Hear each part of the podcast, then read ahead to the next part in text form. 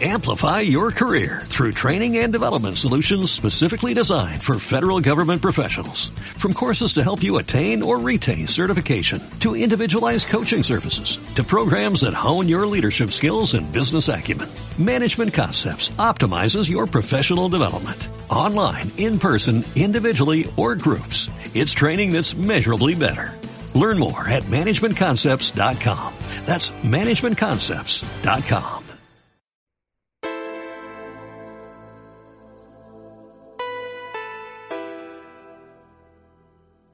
Muy buenos días, otra semana más en la Roldana, en la radio de la mano de CLM Activa. Hoy estará con nosotros Alba Cecol.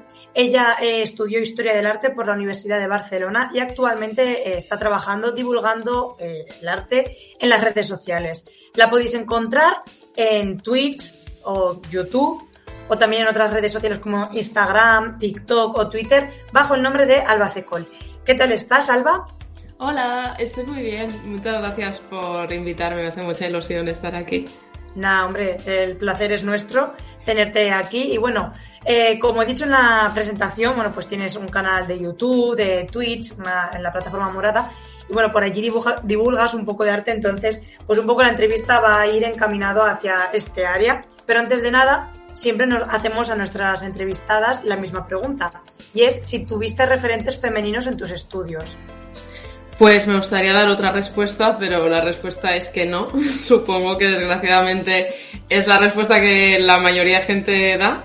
Pero, pero bueno, yo, yo nací en el 91, o sea, yo pues no, no, no me enseñaron prácticamente ninguna mujer en general y hablando de arte, que es en, lo que me, a lo que me dedico, pues tampoco. Sí que me me quiere sonar que en bachillerato me hablaran de Artemisia Gentileschi y de Frida Kahlo, pero como muy por encima y tampoco como que creo que no entraba dentro del temario de selectividad, con lo que no le dieron mucha importancia y tal. Y dentro de la universidad, que es lo que me parece más grave, eh, tampoco se me habló de mujeres artistas. Y es que ni siquiera de Frida Kahlo ni de Artemisia Gentileschi. Y yo estudié historia del arte.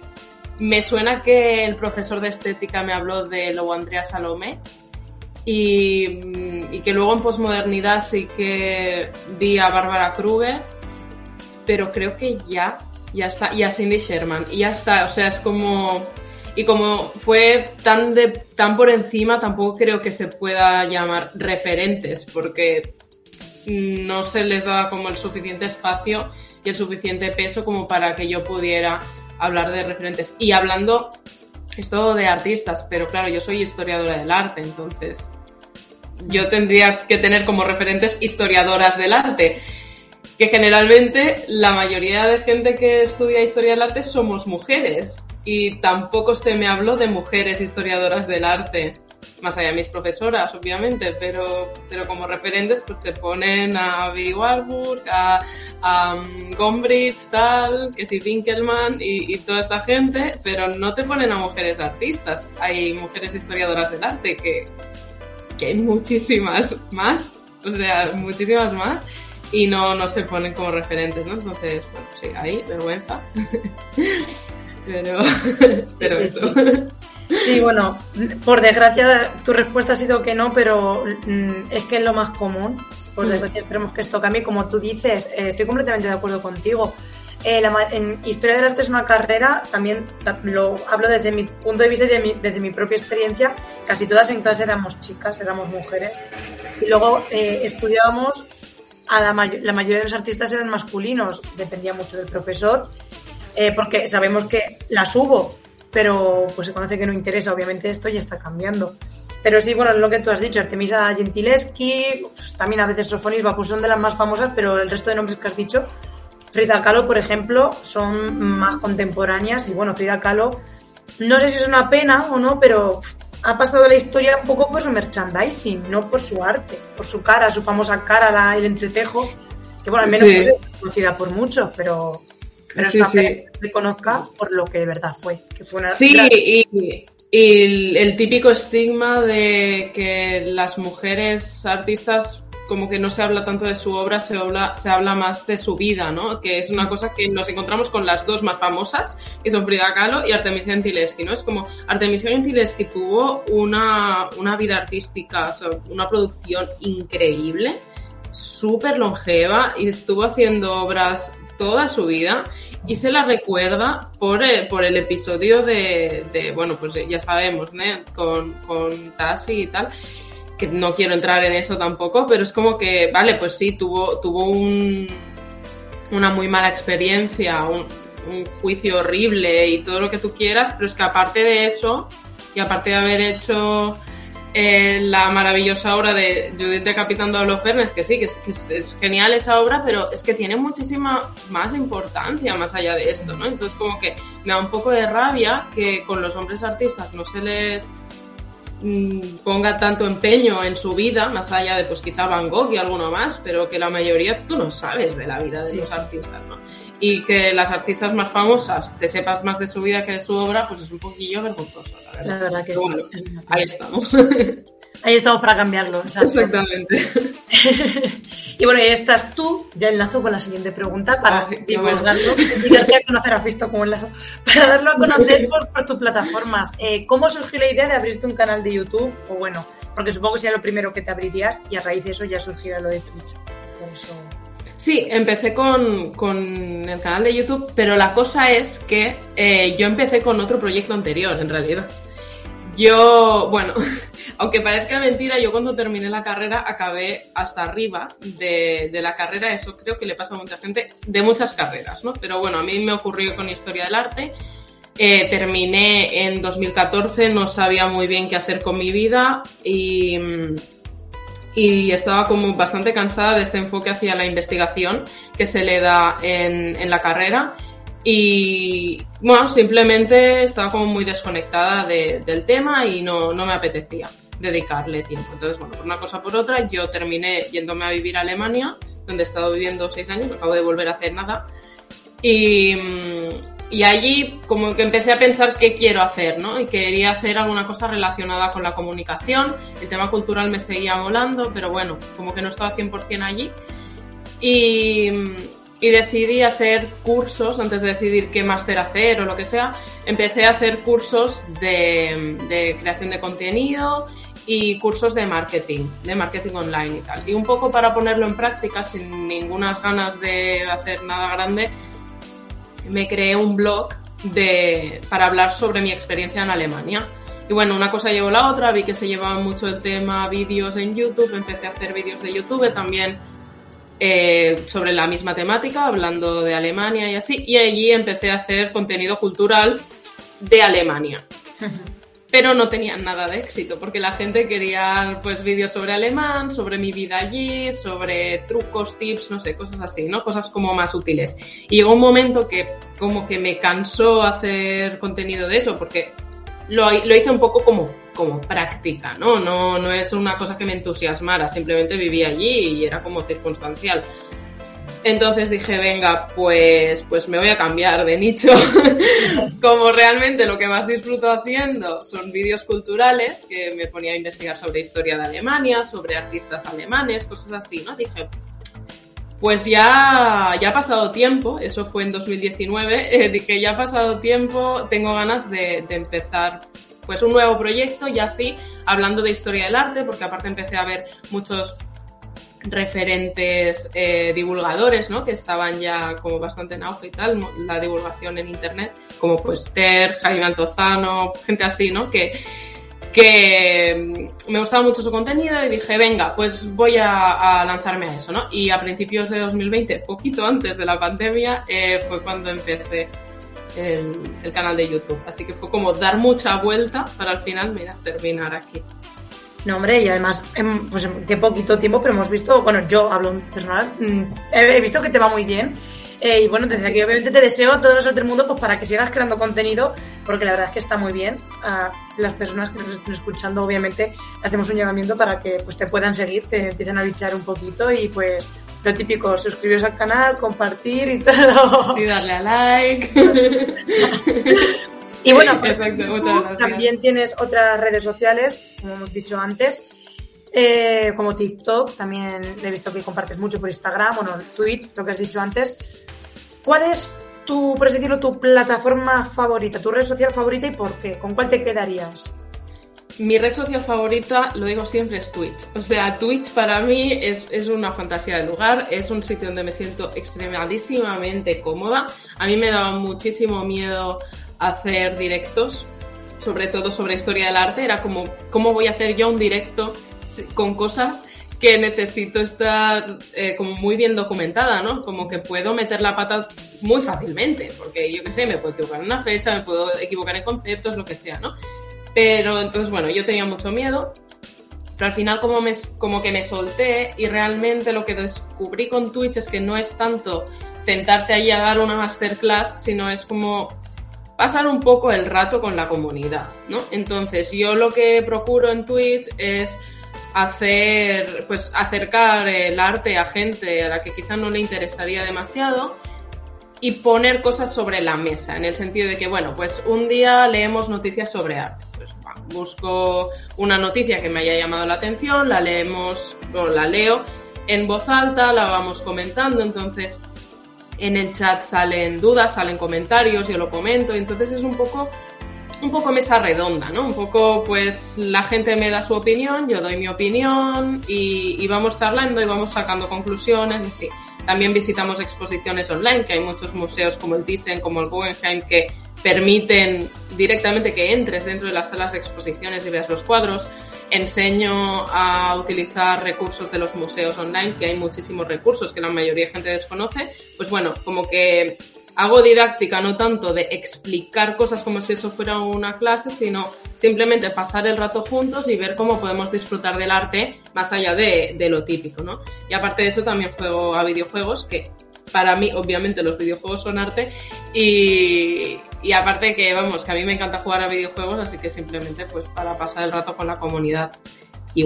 Y luego, mm, respecto a las otras plataformas, Creo que TikTok y YouTube son muy diferentes entre sí. Hablo de estas dos porque al final estas tres plataformas son las que más utilizo.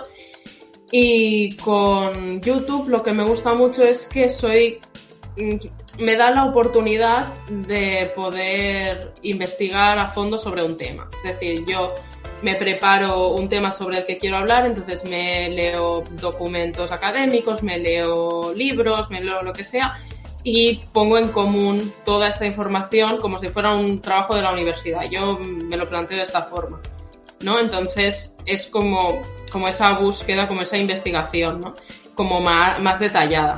Entonces, la parte positiva es que aprendo mucho, la parte negativa es que es mucho desgaste, porque a mí me tarda unas 30 horas perfectamente, puedo tardar en hacer un vídeo de 15 minutos en total, o sea, buscar información, eh, escribir el guion, grabar, editar, todas estas cosas, pues unas 30 horas perfectamente en las paso. En cambio, TikTok es muchísimo más rápido. Llegas a mucha más gente, eh, tienes un feedback más directo. Entonces creo que sirve como a propósitos distintos. Simplemente eh, YouTube me permite a mí aprender mucho, poder que sea una cosa más sosegada y TikTok es algo como mucho más viral, mucho más rápido, mucho más directo y también lo disfruto mucho. Entonces, entre esas otras dos ya no, no sabría con qué quedarme.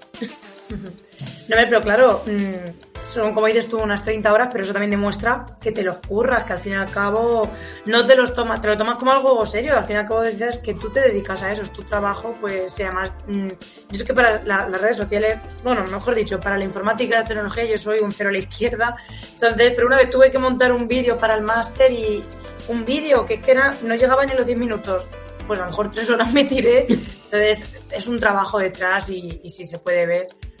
Y eh, completamente de acuerdo. Lo poco que yo entiendo de eso, sí que me imagino que es durillo, es durillo. Entonces, sí, sobre todo, perdón, que, que, sobre todo eso que si no sabes editar ni nada es, es un lío. Yo, y cuando empecé, yo no he hecho ningún, yo no he estudiado comunicación audiovisual, yo no he estudiado cómo editar vídeos. Yo, pues, me abrí mi canal de Alemania el que te comento, y yo empecé allí a, a recortar los vídeos un poco como pude, con el programa que tenía, sacarlo adelante y al final es la práctica, irlo sacando, irte fijando mucho en cómo lo hace gente que te gusta, intentar aplicar las cosas que ves que los demás aplican eh, e ir, bueno, ir mejorando, ir creciendo, ir teniendo paciencia. Dime, que te he cortado. No, nada, nada, hombre, esto... no te preocupes. Eh, no, era, te iba a preguntar por algún, bueno, pedir, mejor dicho, que dieses algún consejo para todo aquel o aquella que quiera iniciarse en el mundo de la, de la divulgación por las redes sociales. Pues traigo tres consejos. A falta de uno, traigo tres.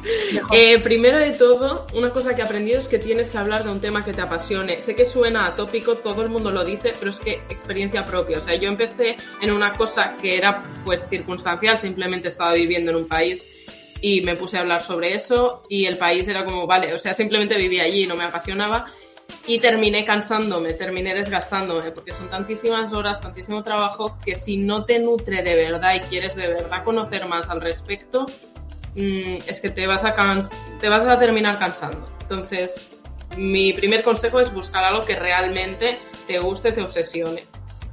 Sea lo que sea, porque realmente puedes hablar de lo que sea y va a tener público. Así que lo que sea, es que es verdad, es cierto. Tal, tal como son ahora mismo las redes sociales, puedes hablar de lo que sea y va a haber gente que te quiera escuchar, que 100% así. Luego, también elección de plataformas. Ahora mismo hay tantas plataformas que querer estar en todas al 100%, sobre todo si no has hecho nunca contenido online, yo creo que es un error. Entonces, la plataforma en la que te sientas más cómoda, la plataforma que más te guste consumir, etcétera, sea lo que sea, sea Twitch, sea TikTok, sea YouTube, da igual. Con lo que te sientas más cómoda, pues a por ello. Entonces luego, si te apetece abrirte otra, eh, adaptar tu contenido donde sea, pues está guay también. Pero centrarse en una o dos yo creo que, es una, una buena opción. Y lo último, eh, parece que no, pero es muy importante que es organizarte bien el tiempo porque todo el mundo tenemos cosas que hacer, todo el mundo tenemos una vida muy ajetreada y si no te organizas bien, al principio empezarás a tener mucha emoción y tendrás muchas ganas de seguir adelante y crear un montón de cosas, tendrás muchas ideas, pero el reconocimiento no llega y no llega pronto, o sea, llega eh, a lo largo, ¿no? Eh, pero, pero al principio puede ser muy frustrante. Cuando tú empiezas a sacar, hablo de YouTube, por ejemplo, sacas el primer vídeo, todo el mundo que conoces te ve, tal, eh, te felicitan, el nuevo proyecto, no sé qué. Pero cuando sacas el segundo, cuando sacas el tercero, cuando sacas el cuadro, es que no, cuatro, a cuarto, jolín, no sé hablar, eh, no lo ve ni Cristo, es que no lo ve ni Cristo. Entonces, y es normal porque ha pasado la novedad y todavía no te conoce suficiente gente. Entonces tú tienes que seguir, si realmente te gusta y realmente quieres hacerlo, tú tienes que seguir aunque no tengas resultado. Eh, todo ese tiempo será tiempo en el que vayas mejorando, porque también otra cosa es que mucha gente dice, es que no sé hablar a cámara, es que no sé qué. Nadie sabe hablar a cámara, o sea, no sé que lo hayas estudiado, nadie sabe hablar a cámara, nadie sabe editar, nadie sabe todas estas cosas, entonces tú las vas aprendiendo. Entonces, bueno, mira, si al principio no tienes mucho público, también te lo puedes tomar como, pues, este momento en el que la gente no me está viendo mucho, pero yo estoy pudiendo mejorar sin estar muy expuesto, ¿no? Y en el momento en el que ya te empieza a salir, porque te a salir, porque de tanto repetirlo te va a salir bien al final, pues entonces ya, mm, ya te verá más gente. Sí, sí, pues muy buenos consejos y sobre todo la, constancia, porque siempre se dice que los comienzos eh, son los más difíciles y deprimen mucho. A lo mejor que lo pones toda la pasión y todo lo que hay en el mundo y ves que a lo mejor no has tenido apenas visualizaciones, no tienes likes, no ha sido muchas veces compartido, que es lo que de verdad pues más os hace crecer. Mm tiene que ser un poco desesperante. Es muy frustrante y cuando empiezas y cuando no empiezas también, porque al final tú estableces un baremo, ¿no? Entonces si tú vas subiendo y, no sé, por ejemplo, me pasa mucho con TikTok que ahora mismo si tengo menos de mil visualizaciones me parece muy, muy, muy poco. Y si tengo mucha, mucho tiempo sin que haya tenido un viral, entre comillas, que tenga menos de 20.000 o tal, visualizaciones me refiero, eh, me parece poco y pienso, mm, estoy haciendo algo mal, no sé qué, es cosa de la plataforma. Claro, aquí podríamos liarnos a hablar mucho rato, ¿no? Porque pues, tiene mucha tela el tema de que si el algoritmo, que si hasta qué punto nosotros tenemos control sobre, sobre la exposición que tiene nuestro mm, contenido y todas estas cosas. Entonces ya un melón aparte. Pero, pero bueno, que es una cosa que frustra hasta los más grandes. No me estoy poniendo como más grande ni de coña, pero quiero decir que a todos, todas las personas que creamos contenido es una cosa que nos preocupa, pero si estás empezando te puede destrozar. Entonces, paciencia, fijarte en el motivo principal por el que lo haces y no tanto en los números, ¿no? Y, y para adelante con eso. Sí, sí, sí. Además, mucha gente critica también YouTube por eso, porque dicen que lo han cambiado, que ya lo de las Mm. notificaciones. mm, Yo, pues, obviamente, como soy una fiel consumidora de YouTube, pues lo, lo sé porque muchos lo dicen. Y bueno, otra, como hemos dicho, hay cosas muy bonitas, pero luego hay cosas muy malas. Está el tema de los, de los haters lo- la- o los trolls. Eh, ¿Alguna anécdota que te, que te haya pasado siendo mm, una trabajadora de cara al público, por así decirlo? Buah, eh, a ver, pasan, pasan cosas. No soy una persona tan, o sea, no estoy tan grande en internet como para recibir muchísimo hate constante. Mm, Tampoco me meto en tantos fregados. Generalmente no tengo mucho hate constante y a la que me viene algún troll, mm, pues lo bloqueo y ya está. Yo soy de las personas que bloquean porque mm, considero mi tiempo y considero mi energía y no me apetece perde- perderla con, con gente random, ¿no? Pero sí que, mira, hace poquito me pasó, hace pues una semana aproximadamente, eh, que hice un vídeo hablando de, de Rigoberta Bandini que utilizó a De la Croix eh, bueno, en, en su canción de Ay Mamá, ¿no? Entonces, bueno, pues simplemente yo daba mi opinión, eh, comentando que por una parte está muy bien utilizado porque realmente en La Libertad guiando al pueblo se muestra un pecho mm, como una figura maternal, no como algo sexualizado, pero que al mismo tiempo la gente puede tomar la figura de Delacroix como alguien súper feminista, cuando nada más alejado de la realidad esa persona no era feminista. Ese cuadro no es un, un cuadro feminista para nada, ¿no? Y que mucha gente se podría llegar a confundir. Yo eso lo publiqué eh, como TikTok, pero también el TikTok lo puse en Twitter y me empezó, eso se viralizó súper rápido, subió como la espuma, porque aparte, bueno, era un momento en que todo el mundo estaba hablando de Rigoberta Bandini, no sé qué, y, se descontroló muchísimo. Entonces, eh, a la hora de que yo supiera que se había viralizado el tweet, dije, mira, no, no me merece la pena, esto me está causando demasiada energía, costando demasiada energía, voy a silenciar el tweet. Entonces, bueno, pues Twitter tiene esta opción de que puedes silenciar una conversación, así que directamente no recibí ninguna cita ni ninguna nada, o sea, etiqueta. Eh, para de este tweet, entonces yo no vi demasiado, luego, bueno, intenté no entrar durante un par de días a Twitter, intenté no entrar a TikTok, porque en TikTok, que yo sepa, no existe esta op- opción de silenciar un vídeo, entonces, cosa que me gustaría que existiera, pero no existe. Creo, si alguien lo sabe, por favor que me lo diga, pero yo juraría que no existe. Eh, Entonces, bueno, hice esto. Había mm, amigos y amigas mías diciéndome, oye, que te apoyo mucho por lo que está pasando en Twitter. Y yo no me estoy enterando de nada, lo tengo silenciado, no sé qué. Entonces, no diré que no me importa, porque a todo el mundo le importa, ¿no? Eh, recibir comentarios negativos, porque, bueno, mm, yo he, dicho que simplemente que se me había viralizado, pero con la viralización vino un montón de gente mm, insultándome y, y poniéndome de todos los colores. Entonces, la cosa es, es esa, ¿no? Que, que yo, yo además tengo ansiedad, entonces exponerme a esto me supone mucho mm, y, y prefiero pues directamente apartarlo, no verlo, dejar que pase, porque es que al final pasa. O sea, es que estas cosas duran un par de días. Tú cuando todo el mundo está hablando de ti de golpe, en dos, tres días la gente deja de hablar de ti, la gente se olvida. Entonces es como, bueno, ahora mismo esto me está afectando, ahora mismo mm, sé que hay gente que me está insultando aunque yo no lo esté viendo, esto me está afectando, aceptar que esto me está afectando, porque al final tampoco voy a negar la realidad, pero ya pasará tú. Y, y después ya pasa, y después te olvidas, y luego ya estás a otras cosas, ¿no? Así que bueno, es un poco la forma que he conseguido de, de lidiar con esto, pero bueno, todavía estoy trabajando en ello, ¿eh? No, tampoco es aquí la, la maravilla, digamos. No, hombre, nadie nace sabiendo ni nada. Yo, de hecho, me acuerdo de- del vídeo del que dices con el TikTok. eh, lo vi por Twitter, bueno, y creo que por Instagram, por TikTok también. Pero no sabía que tuvo tanta repercusión. Bueno, al menos tanta repercusión negativa. También es verdad que es que estamos viviendo en una genera- con una generación de ofendidos, que es que todo el mundo dices algo y ya te van a atacar. Entonces yo creo que eso es lo mejor. Pues me parece muy bien lo que dices tú de bloquear. Pues es que lo primero es la salud mental. Yo también hay que tenerlo en cuenta y más sabiendo que sois personas que es que estáis vos, ya estáis exponiendo, no vuestra vida, pero sí vuestra cara y estáis exponiendo vuestros conocimientos y pues por desgracia, mm, vais a ser criticados, pero bueno, también obviamente vais a ser también muchas veces pues elogiados con otros comentarios, que eso hay que quedarse con eso.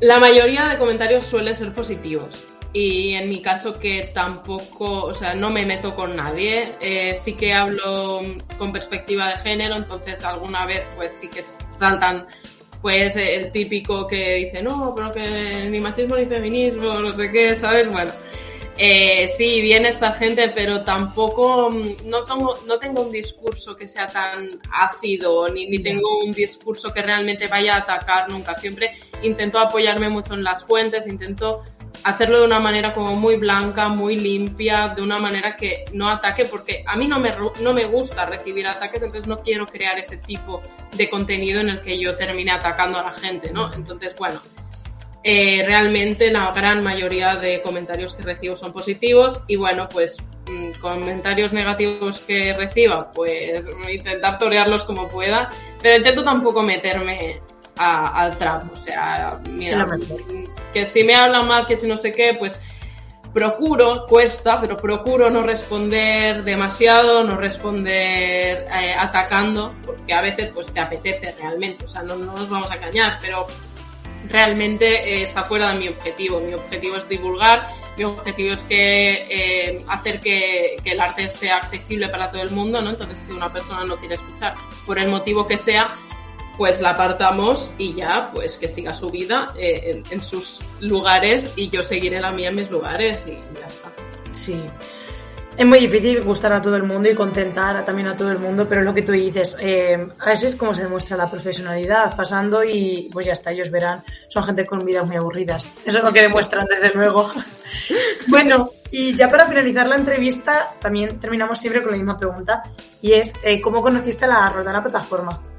Pues la conocí por redes sociales, realmente, y bueno, vi que era una una iniciativa que yo consideraba muy positiva, ¿no? Por esta falta de referentes que, he comentado al principio y todo.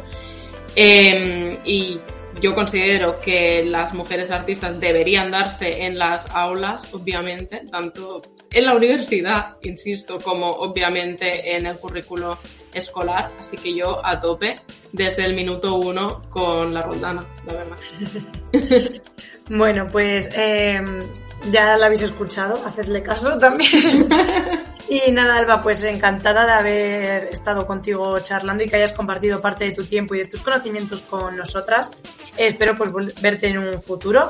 De nuevo te deseo toda suerte del mundo con tus redes sociales, que espero que llegues lejos y pues nada, y que la gente, repito, que nos esté escuchando, que te puedan eh, conocer un poco más también en seguir. Y nada, pues yo también me despido de vosotros, así que hasta la semana que viene. Un saludo y nos vemos el jueves que viene.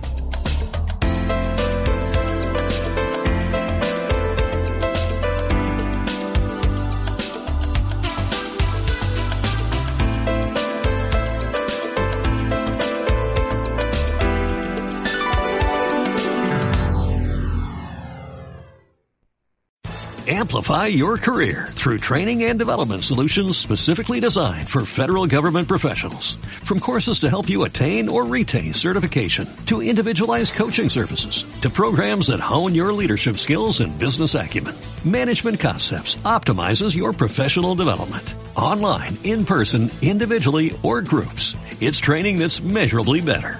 Learn more at managementconcepts.com. That's managementconcepts.com.